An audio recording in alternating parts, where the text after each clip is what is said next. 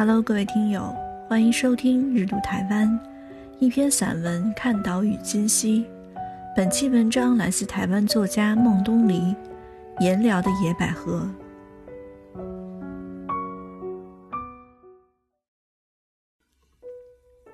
颜辽是花东沿海公路上一个散居的小村，在花莲市南方约二十公里。这里离海岸五十至两百公尺，便缓缓升起了月眉山。月眉山不高，只有一两百公尺，经多年砍伐，已经没有多少树木，但杂草遍山，倒也葱绿。从山坡上俯视太平洋，碧蓝辽阔。月眉山每到三四月。就在草丛中开出许多壮硕清丽、芬芳沁人的野百合。据我所知，十年前就有花莲的年轻人成群结队到颜寮郊游，大把大把采去。渐渐的，野百合终于少了。今年雨停之后，颜寮的大人小孩开始大量采摘，几乎每个家庭都放了一大把，有的躺在地上。有的浸在水盆里，有的插在花瓶中。不上学的时候，你可以看到三五成群的孩子各自捧着一大把从山坡下来，走在路上，那实在可说是丰硕的美景。但那美景是让人心痛的。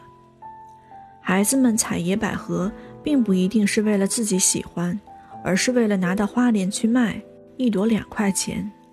也有人来收购。一朵两块，再拿到花莲以五元售出。可是这些花，岂只是一朵几元的问题？你说它一朵值一百块都可以。这些花，就是耶稣所说，每一朵都比所罗门王最荣华的时候更美丽的野百合。而今，山道上到处是遭受摧残的花梗与花朵，凡能见到的、能采到的，都会被采光。只有花沟悬崖顶上的得免于难。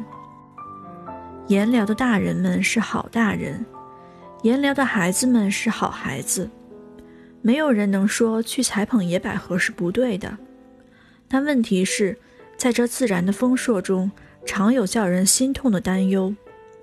颜辽这自然的恩赐，能让我们挥霍到几时？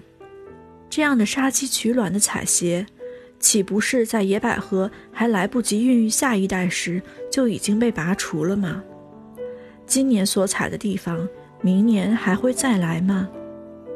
我相信，颜辽的野百合还可以让人再采几年，但几年以后呢？颜辽还有百合吗？台湾还有一个遍山野百合的颜辽吗？请支持颜辽的野百合，请保留颜辽的野百合。请让颜辽永远是一个有野百合的颜辽，请让台湾有一个地方名叫有野百合的颜料，并让那有百合的颜料的百合满山满谷。欢迎留言、吐槽、点赞和订阅。日读台湾，感谢您的聆听。